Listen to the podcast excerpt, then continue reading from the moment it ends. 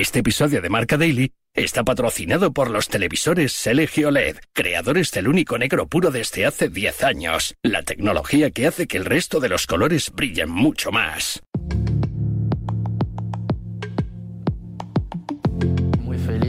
Contento, es un día muy especial para mí volver a esta, esta sala cuando firmé la primera vez y, ahora con, con, mi renovación estoy, estoy muy contento. Ahora puedo decir que es casi mi vida, ¿no? porque cuando, cuando entra aquí, eh, yo todavía más que siempre soñé jugar aquí y cuando entra aquí empieza a vestir esta camiseta, empieza, empieza a jugar, ahí que realmente ve la grandeza de, Real Madrid y se puede decir que, que Real Madrid es mi vida. Es un sueño de poder firmar algo por, por estar por muchos años y seguir jugando para los mejores, seguir jugando con los mejores para la mejor afición, para, para el precio. La verdad que estoy muy contento, mi familia también. Era un sueño para mí llegar hasta aquí y llegar hasta aquí es muy difícil, pero mantenerse aún más y poder estar aquí muchos años es un honor. Rodrigo y Vinicius, Vinicius y Rodrigo. Nadie puede afirmar ya lo contrario. El Madrid acertó de pleno llamando a la puerta de Santos y Flamengo para llevarse a dos de los talentos brasileños del futuro con eh, más proyección. Ambos han sido noticia en las últimas horas por sus respectivas renovaciones que les vinculan a largo plazo con la Casa Blanca. Hasta 2027 Vinicius y un año más eh, Rodrigo, ambos con cláusula antijeque de mil millones eh, para no claudicar ante posibles ofertas mareantes que puedan llegar en el futuro. A pesar de que la temporada no ha arrancado como debería, los dos están llamados a ser dos de los pesos pesados del Madrid del futuro. Es viernes 3 de noviembre, recibe un saludo de Pablo Villa y hoy el Madrid apuesta por eh, Vinicius y Rodrigo en Marca Daily, un podcast patrocinado por los televisores LG OLED, creadores del único negro puro desde hace 10 años, la tecnología que hace que el resto de los colores brillen mucho más. Marca Daily. Dos de las voces más autorizadas en el mundo marca de la actualidad del conjunto blanco nos van a dar las claves de la situación de los dos eh, cariocas. Vamos a empezar con eh, Santi Siguero y el asunto Rodrigo. Solo dos goles y anuncio de una renovación pactada en eh, su peor momento. Santi, ¿es una estrategia del Madrid para reafirmar su apuesta? En realidad no creo que la renovación de Rodrigo tenga nada que ver con con darle bueno, pues un respaldo en este momento delicado que atraviesan en el inicio de la temporada.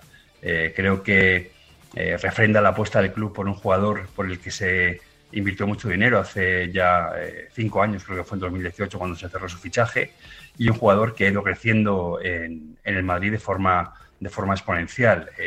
es verdad que hasta la temporada pasada no tuvo la etiqueta titular indiscutible y que en esta está teniendo problemas con el gol, pero yo creo que es algo que tiene más que ver con el cambio de dibujo eh, del Real Madrid eh, con la salida de Benzema y con la llegada de, Jude Bellingham que con el crecimiento de, Rodrigo. Yo creo que eh, lo preocupante sería que no llegara a situaciones de gol y está, las está teniendo y, en ese sentido creo que, bueno, su tope puede ser los 19 goles de hace dos temporadas, es una cifra alta, pero creo, creo que está capacitada para, para lograrla. Más allá del gol, ¿qué le está faltando al de Osasco para volver a ser el de años anteriores?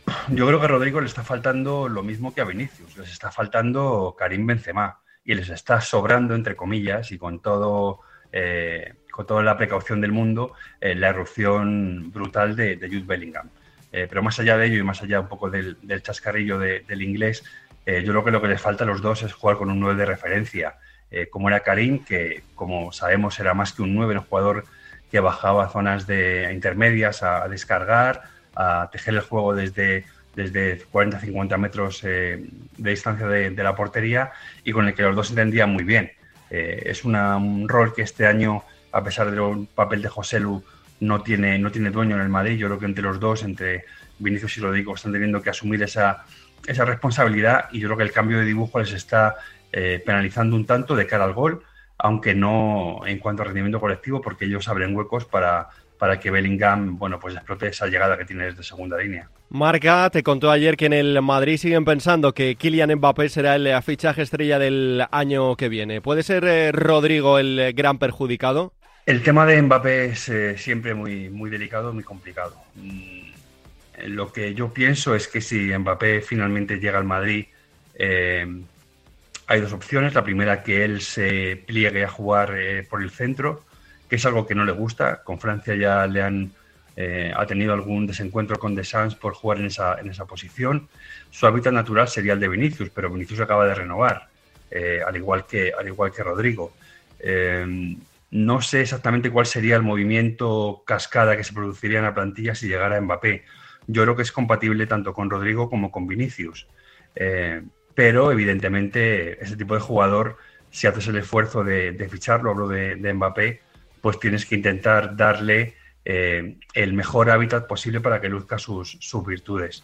Eh, no sé si eso pasaría por la salida de uno de los dos brasileños, pero mi apuesta en este momento sería que, que no, que los dos van a seguir y que habría que eh, recolocar a, los integrantes del, del juego ofensivo del Madrid para buscar el mejor rendimiento posible.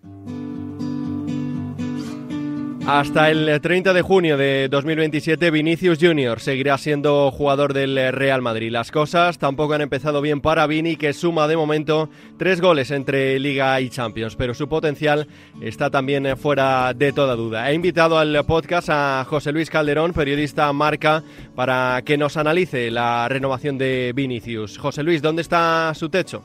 Vinicius lleva mucho tiempo en el Real Madrid, pero en realidad solo tiene 23 años le queda margen de mejora, aunque en las dos últimas temporadas ya ha demostrado lo determinante que puede llegar a ser.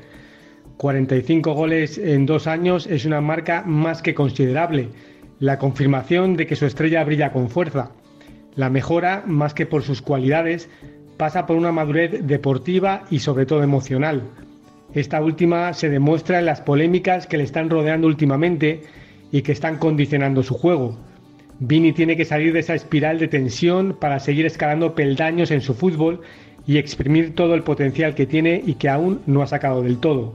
Los inicios de Vinicius en el Bernabéu no fueron los mejores, dudas, falta de gol y de adaptación. Eh, ¿Cuáles han sido las claves para su gran cambio? A Vinicius se le exigió mucho desde que aterrizó en el Real Madrid.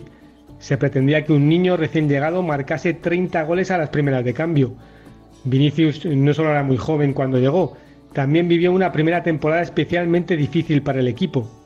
Ese clima de tensión no ayudó en nada porque se volcó toda la responsabilidad en él y no disfrutó de un proceso de adaptación lógico. Recibió críticas durísimas y la presión fue enorme. Su buen comienzo goleador en la temporada 21-22 fue un punto de inflexión. Le tranquilizó verse en cifras positivas y a partir de ahí su confianza se disparó hasta resultar prácticamente imparable y tener un impacto ofensivo descomunal en el equipo.